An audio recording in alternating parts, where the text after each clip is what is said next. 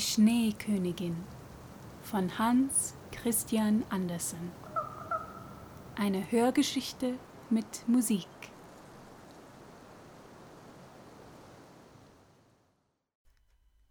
Dritte Geschichte. Der Blumengarten bei der Frau, die zaubern konnte. Aber wie ging es der kleinen Gerda, als Kai nicht mehr kam? Wo war er nur? Niemand wusste es. Die Jungen erzählten nur, dass sie ihn seinen Schlitten an einen prächtigen Großen hätten binden sehen, der zum Stadttor hinausfuhr. Niemand wusste, wo er war. Die kleine Gerde weinte so viel und so lange. Dann sagten sie, er sei tot, er sei im Fluss ertrunken. Oh, das waren recht lange, dunkle Wintertage. Kam der Frühling mit wärmerem Sonnenschein.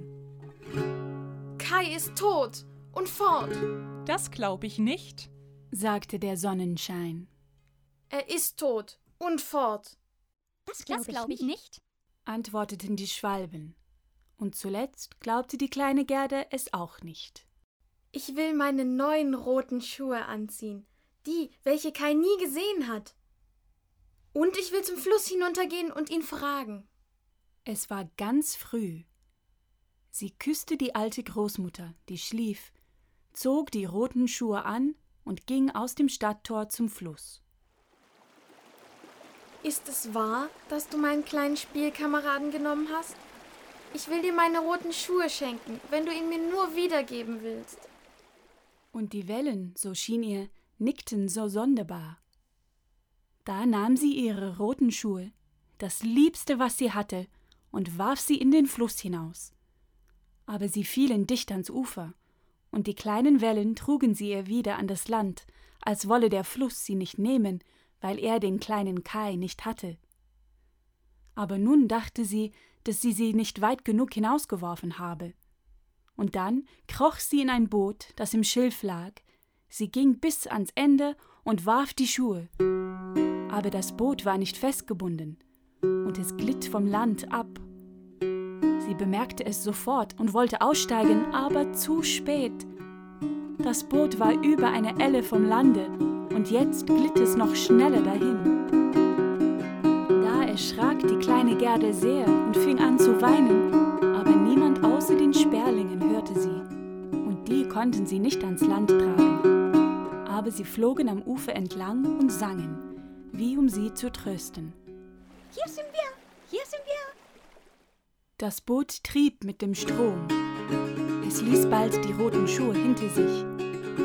Die kleine Gerde saß ganz still in den bloßen Strümpfen. Schön war es an den beiden Ufern. Prächtige Blumen, alte Bäume, Schafe und Kühe aber nicht ein Mensch war zu sehen. Vielleicht trägt mich der Fluss zum kleinen Kai. Mit diesem Gedanken wurde sie heitere, richtete sich auf und sah viele Stunden die schönen grünen Ufer an. Dann kam sie zu einem großen Kirschgarten, wo ein kleines Haus mit sonderbaren roten und blauen Fenstern war.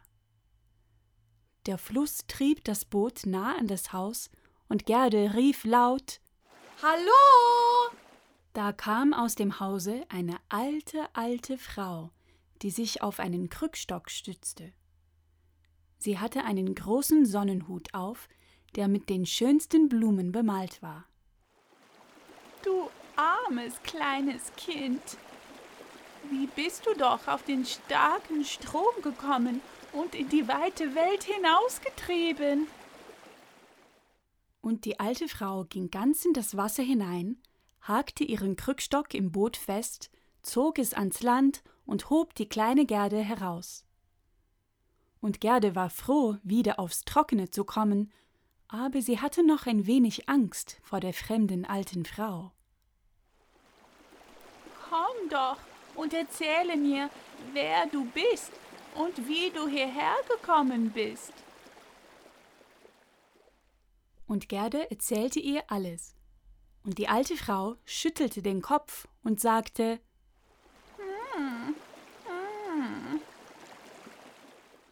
Und als Gerde ihr alles gesagt und gefragt hatte, ob sie nicht den kleinen Kai gesehen habe, sagte die Frau, dass er nicht vorbeigekommen sei, aber er würde noch kommen, sie solle nur nicht betrübt sein, sondern ihre Kirschen kosten und ihre schönen Blumen ansehen.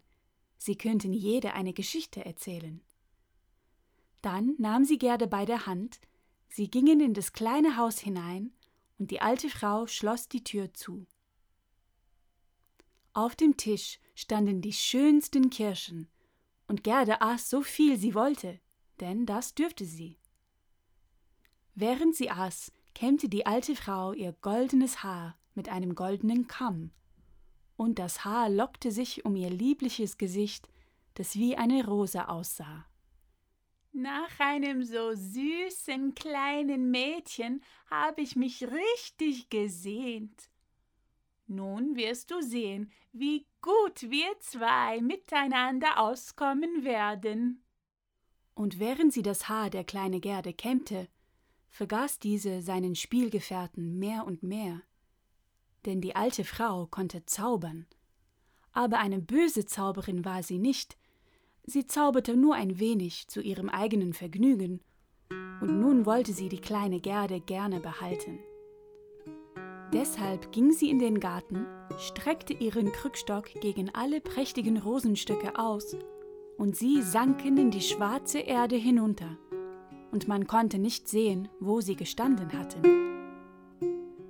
Die alte Frau hatte Angst, dass wenn Gerde die Rosen sah, sie an ihre eigenen denken könne und sich dann an den kleinen Kai erinnern und weglaufen würde. Nun führte sie Gerde hinaus in den Blumengarten. Wie schön es war! Alle denkbaren Blumen, und zwar für jede Jahreszeit, standen in der prächtigsten Blüte. Kein Bilderbuch könnte bunter und schöner sein. Gerde spielte, bis die Sonne hinter den hohen Kirschbäumen unterging. Da bekam sie ein schönes Bett mit roten Seidendecken, mit blauen Veilchen gestopft, und sie schlief und träumte so herrlich wie eine Königin an ihrem Hochzeitstag. Am nächsten Tag konnte sie wieder mit den Blumen im warmen Sonnenschein spielen, und so vergingen viele Tage. Gerde kannte jede Blume, aber wie viele da nur waren, es schien ihr, dass eine fehlte, aber welche, das wusste sie nicht. Eines Tages saß sie da und schaute den Sonnenhut der alten Frau mit den gemalten Blumen an, und gerade die schönste darunter war eine Rose. Die Alte hatte diese eine vergessen, als sie die anderen in der Erde versenkte. Aber so ist es, wenn man die Gedanken nicht beisammen hat. Was? Sind hier keine Rosen? Und sie suchte und suchte, aber da war keine zu finden. Dann setzte sie sich hin und weinte. Aber ihre heißen Tränen fielen gerade dorthin, wo ein Rosenstrauch versunken war. Und als die warmen Tränen die Erde bewässerten, schoss der Strauch auf einmal empor, so blühend, wie er versunken war. Und Gerde küsste die Rosen und dachte an die prächtigen Rosen daheim und mit ihnen an den kleinen Kai. Oh, wie bin ich aufgehalten worden. Ich sollte ja Kai finden. Oh, Rosen, wisst ihr nicht, wo Kai ist? Glaubt ihr, dass er tot ist? Tot ist er nicht. Wir waren unter der Erde, wo alle Toten sind, aber Kai war nicht da. Ich danke euch und sie ging zu den anderen Blumen hin und fragte Wisst ihr nicht, wo der kleine Kai ist? Aber jede Blume stand in der Sonne und träumte ihr eigenes Märchen oder Geschichte, und keine wusste etwas von Kai. Was sagte die Feuerlilie?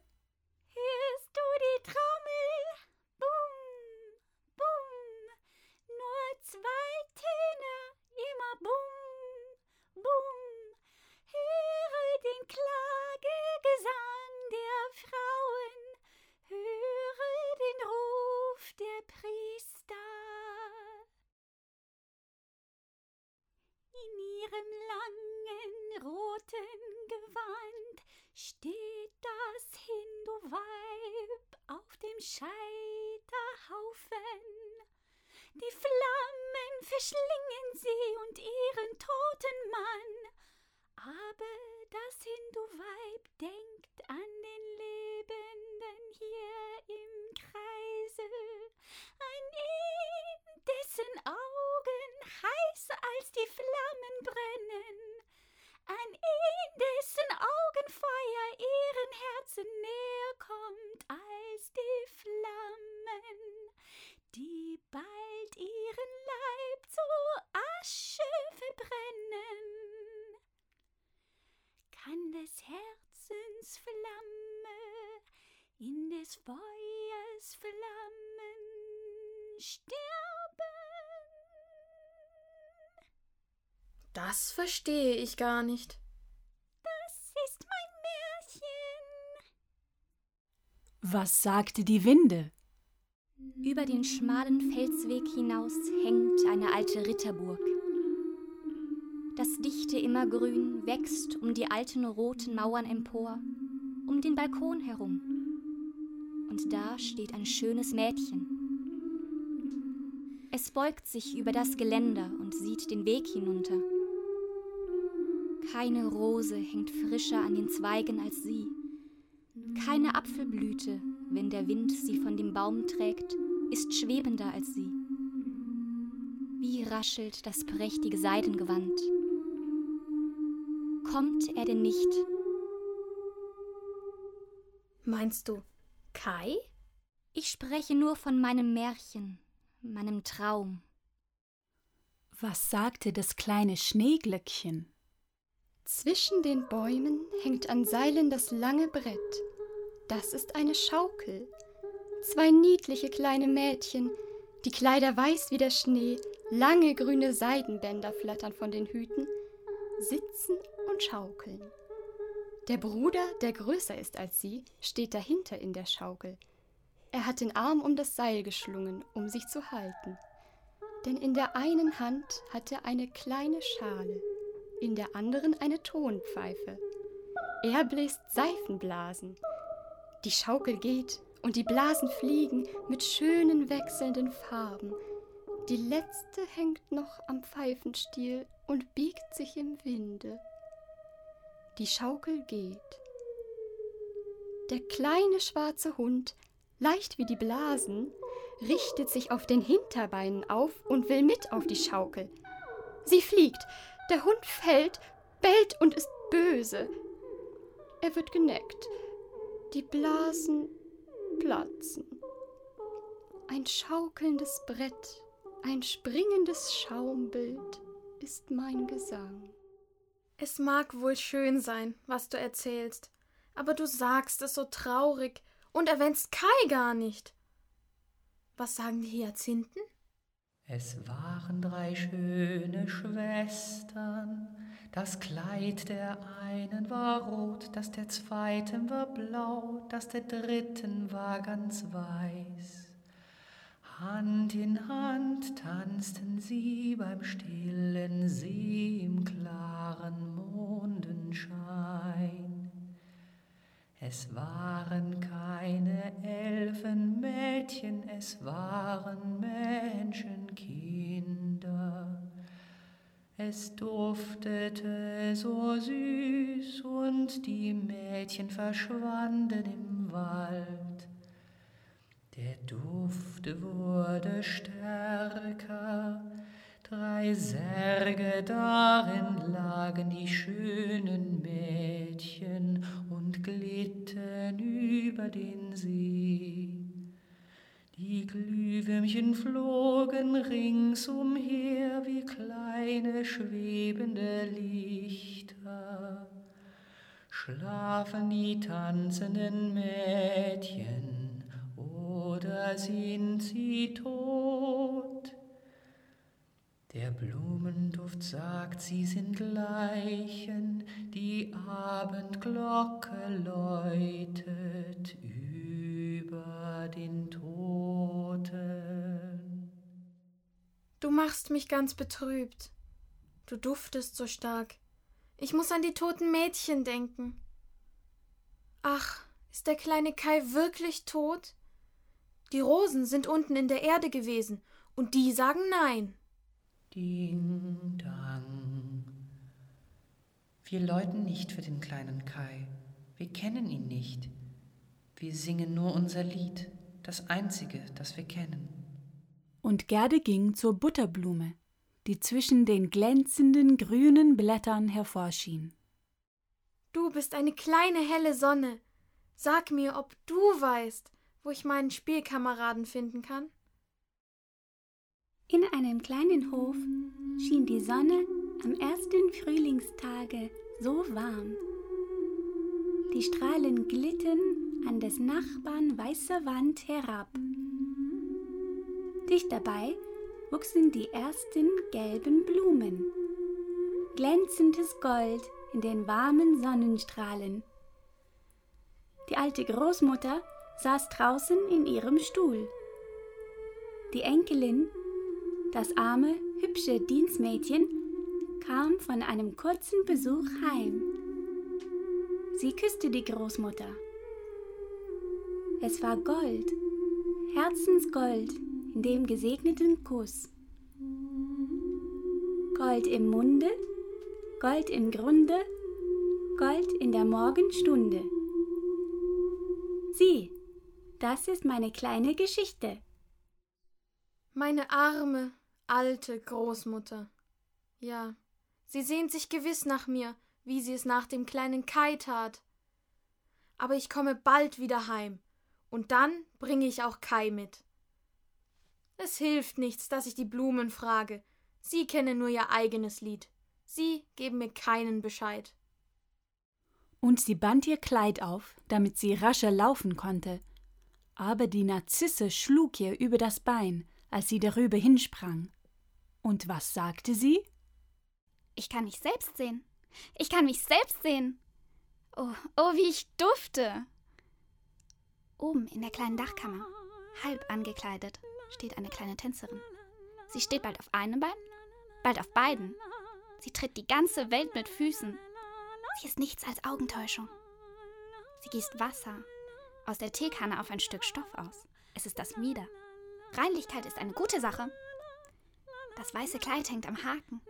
Es ist auch in der Teekanne gewaschen und auf dem Dach getrocknet. Sie zieht es an, das safrangelbe Tuch um den Hals. So scheint das Kleid noch weißer. Das Bein ausgestreckt. Sieh, wie sie sich auf dem Stängel streckt. Ich kann mich selbst sehen. Ich kann mich selbst sehen. Das gefällt mir gar nicht. Das brauchst du mir nicht zu erzählen. Und sie lief nach dem Ende des Gartens. Die Tür war verschlossen, aber sie rüttelte an der verrosteten Klinke, bis die Tür aufsprang, und sie lief barfüßig in die weite Welt hinaus. Sie sah sich dreimal um, aber niemand verfolgte sie. Zuletzt konnte sie nicht mehr laufen und setzte sich auf einen großen Stein. Und als sie sich umschaute, war der Sommer vorbei. Es war Spätherbst, aber das konnte man in dem schönen Garten gar nicht bemerken. Wie habe ich mich verspätet? Es ist schon Herbst geworden. Da darf ich nicht ruhen. Oh, wie waren ihre kleinen Füße wund und müde. Überall sah es so kalt und rau aus. Die langen Weidenblätter waren ganz gelb und der Tau tröpfelte herab. Ein Blatt fiel nach dem andern ab. Nur der Schlehdorn trug noch herbe Früchte. Oh, wie war es grau und schwer in der weiten Welt.